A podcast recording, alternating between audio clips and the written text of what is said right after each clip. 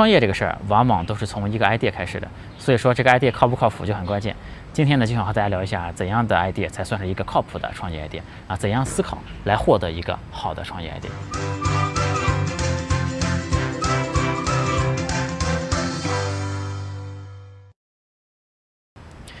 有趣的灵魂聊科技人文，我是李自然。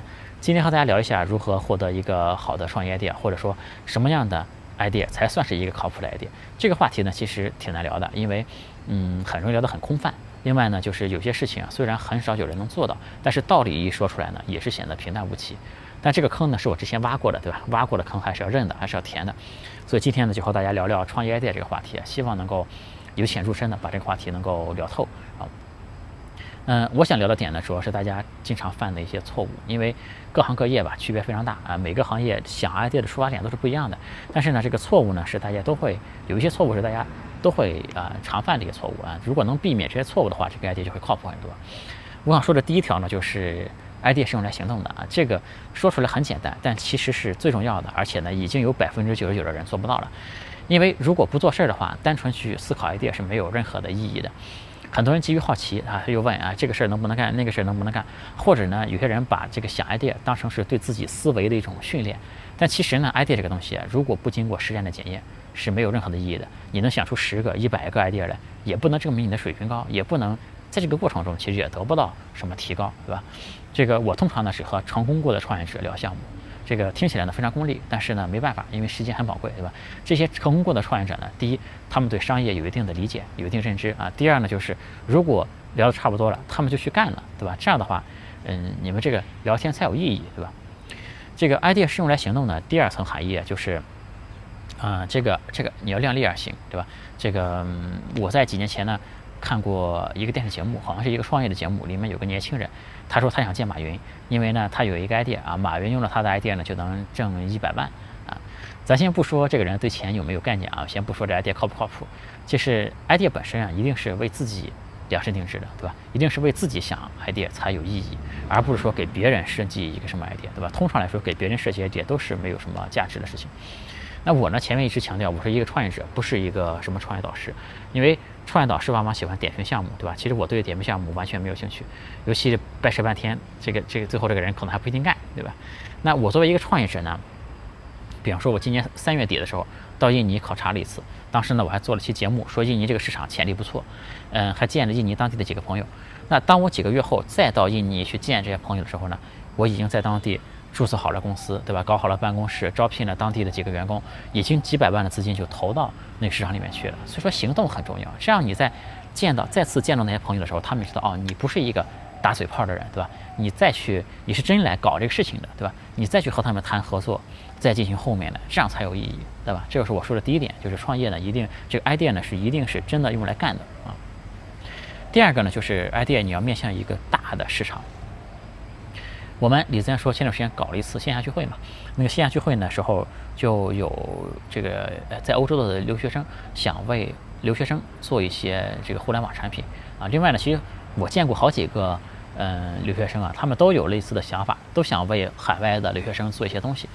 但留学生这个市场呢，我是觉得太窄了啊。因为现在啊，通常来说，一个互联网产品，你要做到百万级别的用户，你才有可能活下来，是吧？才有一点点价值。这个留学生群体呢，我并没有仔细看过数据啊，我不知道有多少人，但我感觉呢，好像加起来，所有留学生加起来，可能也就是百万人这个级别，对吧？这个要知道，在太细分的市场，你成为冠军都是没有意义的。我之前在打游戏的时候，有个星际高手，那个曾经拿过星际全国冠军的一个高手，他的那个签名很有意思，他的签名是某某高校啊几零几宿舍上铺打下铺杯四 v 四冠军，他们宿舍可能一共八个人，对吧？也就是说，这个市场其实可以无限细分的。你细分到最后拿个冠军，其实没有什么意思的。如果你比方说，你说你在你是澳大利亚留学生的首选社交软件，这个东西我觉得好像没啥意思，对吧？没什么价值的。所以说，这个创业呢，一定要面向一个足够大的、足够主流的市场来做。啊，我前面说互联网产品，通常来说百万用户才能活下来，对吧？当然，这个具体情况要具体分析。如果你是一个直接上来就能收费的一个 app 的话，你可能就不需要这么多的用户，对吧？另外呢，可能有一些特定类型的一些 app，可能有几百个用户、几百根韭菜都能活下来，对吧？但是还是要在力所范力所能及的范围内去做那个最有显空间的，做那个最大的市场，对吧？类似的观点，其实我前面说过。第三点，我想说的呢，就是不要依赖单一的外部资源。嗯，很多人创业就说我认识哪我认识哪个局长，对吧？我认识什么关系，所以我准备干个什么事儿。这种想法呢，也挺常见的啊。但是呢，我想说的就是有关系呢，可能是加分的啊。但是不能把你生意的成败就取决于这么一个关系啊，因为关系往往都是靠不住的，对吧？而且呢，就算是这个关系能够靠得住呢，就你赚一笔钱可以啊，但是你想成就一家伟大的公司、伟大的事业，对吧？往往不能。把它寄托在一两个关系、一两个靠山上面的，对吧？这个靠山一倒，公司完蛋了，对吧？这肯定是不靠谱的。这一条呢，我就引申一下啊，再说下一条。下一条呢，就是不要把公司的命运寄托在某个巨头上面。这条其实可能是我个人的看法，可能很多人的看法会和我不一样，包括很多业内人士可能也不这么看。但我个人呢，有一些经历是这样的，因为我之前做过一些项目，就是我的项目可能流量是从谷歌过来的。然后呢，我再从谷歌来赚取它的广告费，也就是说，整个生意的这个咽喉啊，就是卡在谷歌这家公司里面的，对吧？如果他不让你干，你就干不成了，对吧？这样的生意呢，我觉得不是特别有意思啊。我之前的合伙人呢，曾经做过这个淘宝店铺推荐，后来呢也被淘宝封杀了。哎，我是曾经在这个什么值得买那一期里讲过啊，淘宝是不希望有上级的这个流量入口的，不希望有人骑在他脖子上面的，对吧？这个项目呢被淘宝一封呢，一下子就不行了，对吧？这公司就不能干了。所以我觉得，但这个特别依靠某一家公司啊，这个风险其实都是挺大的。这个如果呢是一些大平台啊、大的公司，你在它公开的允许的规则下的，这可能还行。比如说你到淘宝上卖卖货，对吧？比如说你在公众号创业，在抖音创业，可能还行，凑合吧，对吧？但我个人呢不是太喜欢，因为这个大平台可能突然一调整政策，突然调整一下，封号了、降权了。对吧？可能你几年就白干了。我还是喜欢把用户呢把握在自己的手中啊。这个如果是实在想依靠一家大公司起步的呢，这可能需要有一点的这个行业判断的能力，就是你要知道他会不会搞你。这个大公司的资源有一些是能动的，有一些是不能动的。你要知道哪些是能动，哪些不能动啊。比如说我们拿腾讯来说，就如果你敢拿腾讯的好友关系，对吧？他肯定会往死里搞你，他会往监狱里搞你都有可能，对吧？比方说阿里，如果你想拿他的这个支付的，就你如果你想拿他的交易数据，对吧？他肯定会搞你，对吧？所以说前段时间有一些是吧，各个平台这个人也抓进去调查了，对吧？就所以说你要知道哪个是你能搞的，对吧？哪个是你不能碰的，对吧？就是我们前面讲的这几个道理啊，就是不能依赖某个关系，不能依赖某个巨头。其实还有类似的，就是你不能特别依赖某一家供应商，对吧？不能特别依赖某条特殊的政策等等。其实我觉得这种其实都挺危险的。那我要说的下一条呢是，不要做高度投机的或者是违反商业规则的事情。嗯，比方说这种行业太多了，比如说有那个刷差评的、刷好评的，对吧？有帮 KOL 这个流量造假的、刷粉丝、刷播放的。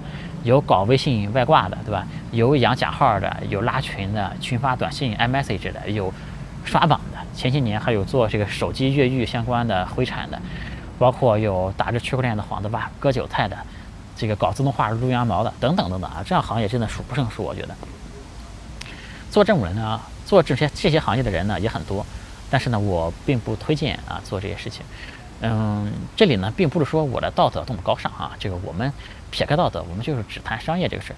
我觉得，就对于这个真正想干大事的人来说啊，这个不应该去做这些，对吧？因为这这里面呢，其实有些确实是能赚大钱的。比如说前面做刷榜的，有很多公司赚的很多很多钱。这但是我觉得没有一个能够成为一个长期的事业的。过两年呢，这些平这个规则可能一变，对吧？这个比方说前些年做越狱的，现在就不能做了，对吧？刷榜的好像现在也不大能刷了。那做外挂的呢，也被封杀了好多。这个菲律宾。有一段时间有超过两亿个微信号，比他们的国家人口都多，对吧？就是就是我们来搞会产的人需要嘛，这边对吧？就配合就搞出来的，后来都被封杀了，对吧？这个这种东西啊，我觉得就是你前面呢可能能赚到些钱，但是你如果被搞掉之后，你后面干什么呢？你又要重新开始，这就很累，这个没有长期的价值，对吧？更何况这类行业呢，也不是说你干就赚钱的，就如果你进去晚了呢，也赚不到钱。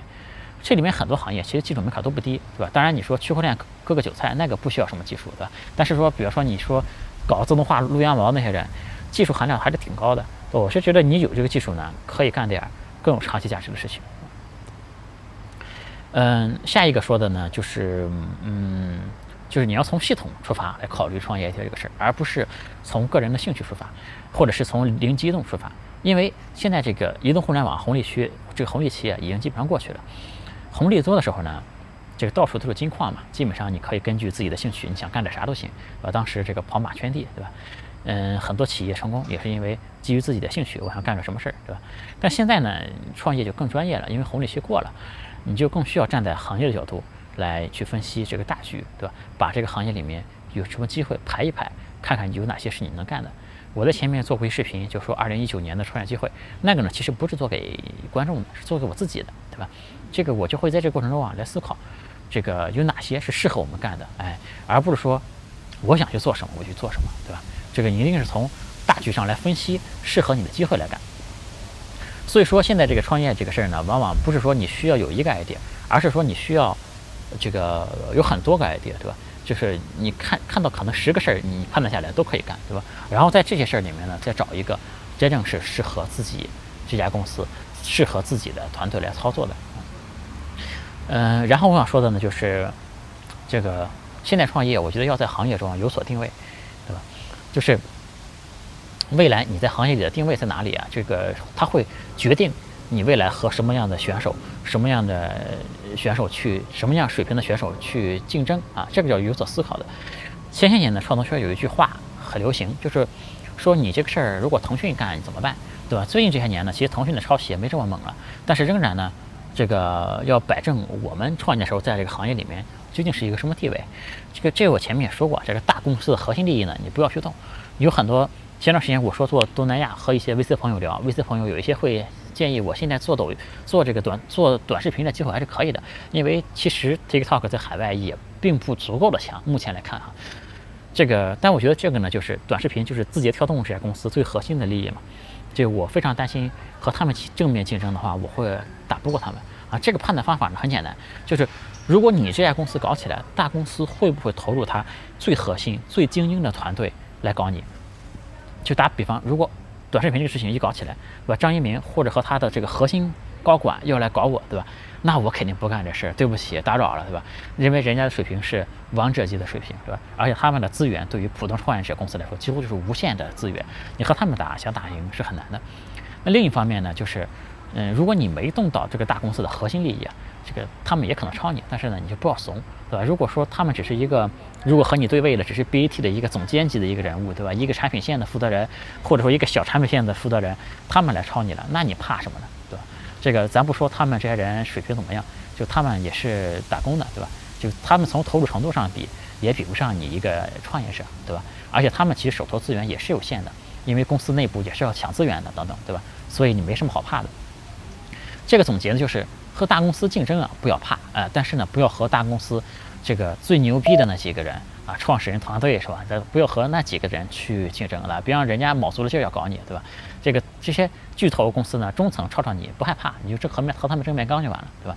这公司如果想长大呢，早晚要面临和巨头的竞争的啊，这个不要怂。所以说，这个行业定位的问题呢，还有一点就是，你除了看大公司之外，也要看创业者，对吧？这个门槛太低的生意呢，我。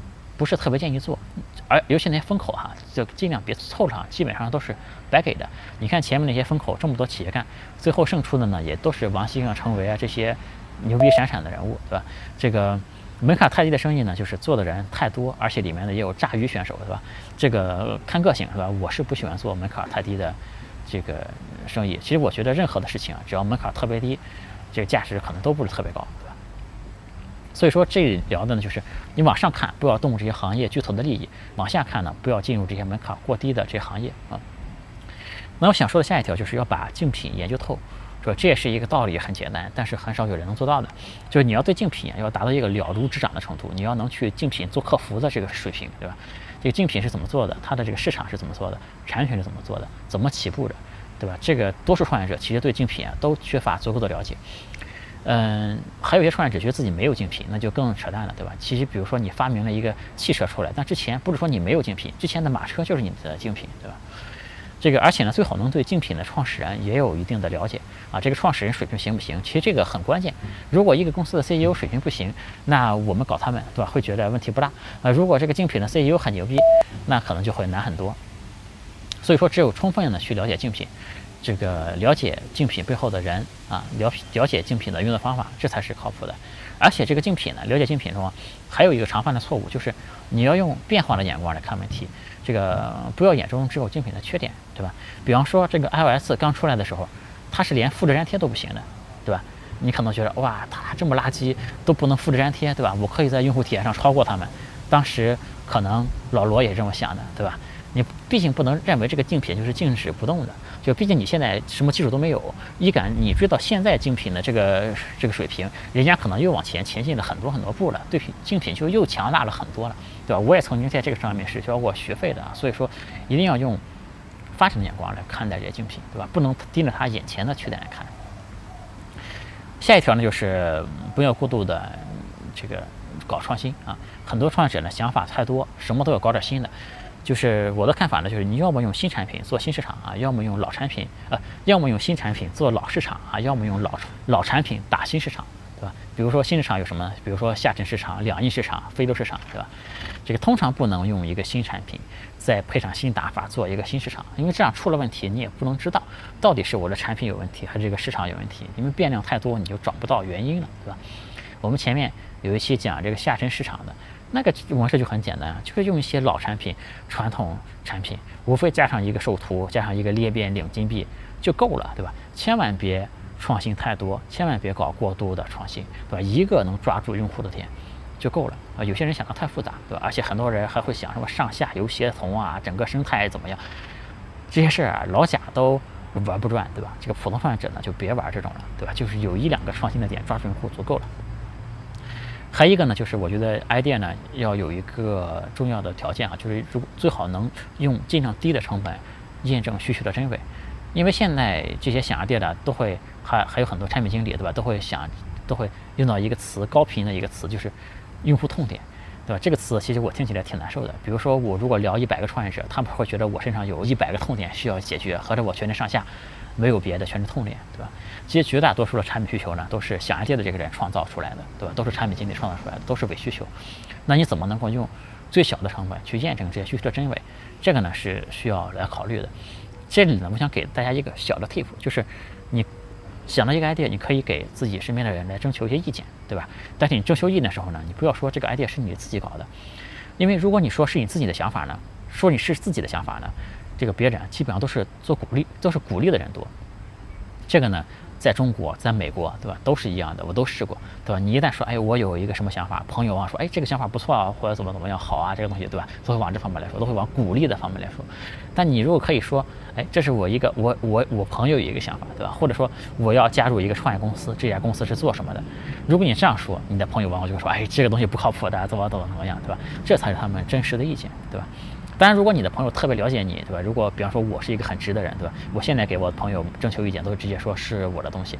但是如果你这个掂量一下，对吧？如果你的朋友会这种呃顺从你说话，对吧？会这个鼓励你的话，你还是不要太直接的说这个东西是我想的，对吧？还有一个 tip 呢，就是花钱的支持是最最重要的。就如果你有一个产品，你一说大家表示，哎，我有兴趣买，对吧？或者说我我想投资你。对吧？这个一个花钱的用户，呃，他对你的肯定程度其实是超过一百个口头支持的用户的啊。还有呢，要考虑的一个问题就是流量从哪里来，啊？这是有两句话送给大家。第一呢，我们已经进入了一个获客成本极高的时代，对吧？第二呢，是成功的产品呢，往往有着你看不见的流量来源，对吧？现在这个时代呢，酒香绝对怕巷子深，你要想清楚。流量从哪里来？绝对不要想我有了一个好的产品，就会有人用，就会有人给我传播，对吧？比如说像我们在上线之前就要做好准备的，我们在印尼的项目上线之前就已经签了好几百个 KOL 了，还有很多工作是大家都看不到的，这样才能保证我们上线之后有第一批用户，对吧？往往不能等着你产品发布了才去想我第一批用户怎么去搞，对吧？尤其是前一万个用户是最关键的，对吧？前一万个用户怎么来啊？你不能。假想用户会对你好评如潮，会自发传播，对吧？这点有一个更高级一点的问题，就是呃要想清楚，有一些问题，有有一些创业项目啊，就是它面临一个先有鸡还是先有蛋的问题。这个对绝大多数的平台型产品都会出现这个问题。比如说电商平台，你要有商家有用户，对吧？你因为你没有商家的话，这个用户不开就他肯定不来嘛，因为没商品，对吧？但是你没有用户呢，商家也不愿往你这里摆商品，对吧？所以说你可能要一开始去补贴商家让他来，这可能就需要很高的成本，而且呢，你还要考虑到商家来了之后还要有。大量的用户会进来，否则因为最终能留住商家的还是这些用户嘛。所以这种事情啊，其实运营的难度啊，这个节奏感的把握都是挺高的，对吧？idea 这种 idea 会容易想，但是操作起来其实挺难的。这是平台型的产品往往都要面临现有机还是现有单的问题。比如说教育平台，对吧？一边要有老师，一边要有学生；直播平台一边有做直播的这些小姐姐们，对吧？另外呢，也要有看的这些人，就怎么来解决这个问题？这一定是在想 idea 的时候要把它考虑到里面去的。比如说，我现在一个局部做或者怎么样，肯定要找出一个非常合理的解决方案出来啊。另外呢，这个还有一类产品，比如说搞游戏的、搞社交的，他们需要的呢是在你一上线的时候就一开服就要有几千个人，对吧？或者玩搞社交的，一开始就要有几千个人，否则用户之间也没法搞社交，对吧？这些东西呢，你都要在 idea 里面想清楚你的策略如何保证一开始你启动这个事儿的时候能够启动起来。最后呢，呃啊，还有一点想说的，就是这个是所有的 idea 最好都写成一个商业计划书，对吧？如果商业计划书觉得这个太长，你可以写成一个 deck，你就可以在网上查查这些东西怎么写。呃，这个写这个的问题呢，是第一是理清楚自己的思路，第二呢也是方便给别人来介绍你的项目，因为很多人自己的项目都介绍不清楚，对吧？这个讲的时候呢，思路必须要要清晰，你要反复的练习，来给别人讲这个你的这个 idea 是一个这个项目是怎么回事，对吧？这个，然后呢，有如果你手上有一个 deck 的话，你可以讨论项目的时候就发过去了，对吧？这个也挺关键。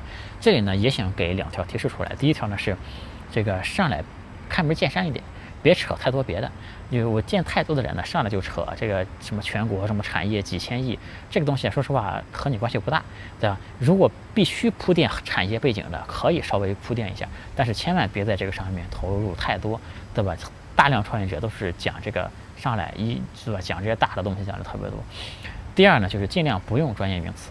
呃，我觉得一个项目啊，这个是可以用正常人说话的方式就能介绍清楚的。就太多的人呢，扯一堆名词，你都看不懂他要干啥。这样的人呢也很多很多，这是很常见的一个错误。我在这个我们的社区里面，对吧，也有人发过类似的这种项目。这我不是点名批评啊，因为这种事儿太多了。确实你看半天不知道他要干啥，对吧？这个我介绍我的项目呢，从来不用专业名词，好好说话。说清楚，嗯，说最后一条啊，就是这条呢，可能是我个人的一个看法啊，就是，嗯，要追求真正的价值，而不是外界的认可。这里面呢有两层意思。第一个呢，你要知道啊，在你这个 idea 里面，在你这整个事儿里面，最关键的这个衡量点是什么？因为你不可能什么都要。比如说这个视频啊，你你看，你可以看它的打开次数有多少人看过，对吧？可以看它的完播率有多少人看完，你可以还可以看通过这个视频有多少人关注我了，还可以看有多少人收藏了这个视频，也可以看有多少人转发了这个视频，对吧？你看中哪一个指标啊？它你背后的做法可能都是不一样的，就是你不可能什么都要，对吧？什么都要是是不可能的。比如说你想要打开率，可能你要一个标题党的东西，对吧？你要完播率，你可能要设计一个层层递进的什么东西，反正你不可能啥都要的。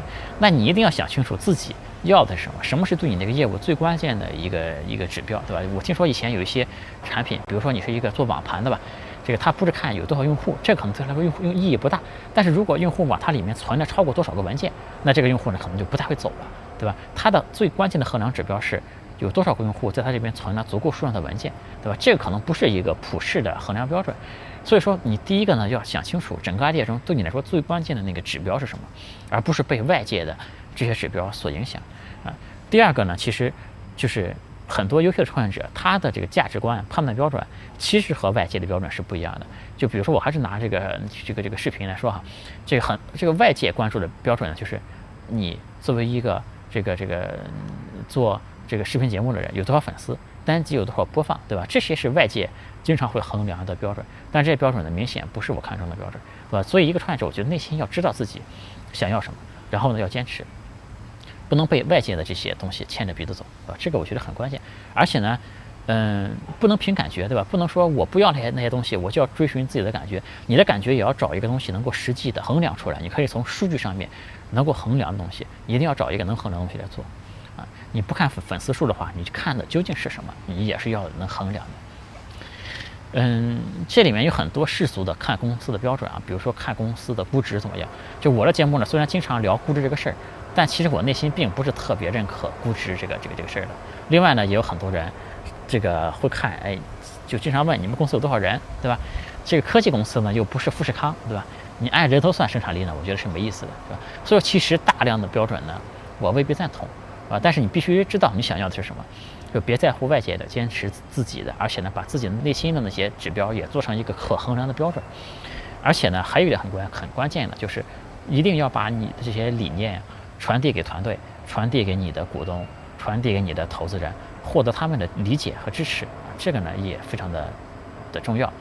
那这一点呢是我的一个个人的一个看法，当然这个也未必对啊，大家可以思考思考。那今天这个和大家聊这个创业 ID，这一不小心聊的时间也比较久了，对吧？这个聊创业 ID 的这个事儿就和大家呃聊到这里，希望每个人都能。在这，希望看这个节目的人能够在里面有一点收获啊！可以用这里面的标准来衡量一下你前面考虑创业店的那些因素，可以一条条去过一下。也希望每一个人都能找到自己的一个好的好的 idea，嗯，而且呢，最重要的是把这个 idea 真正的去干下去，嗯。有趣的灵魂聊科技人文，我是李自然，今天和大家聊到这里啊，下次再见，拜拜。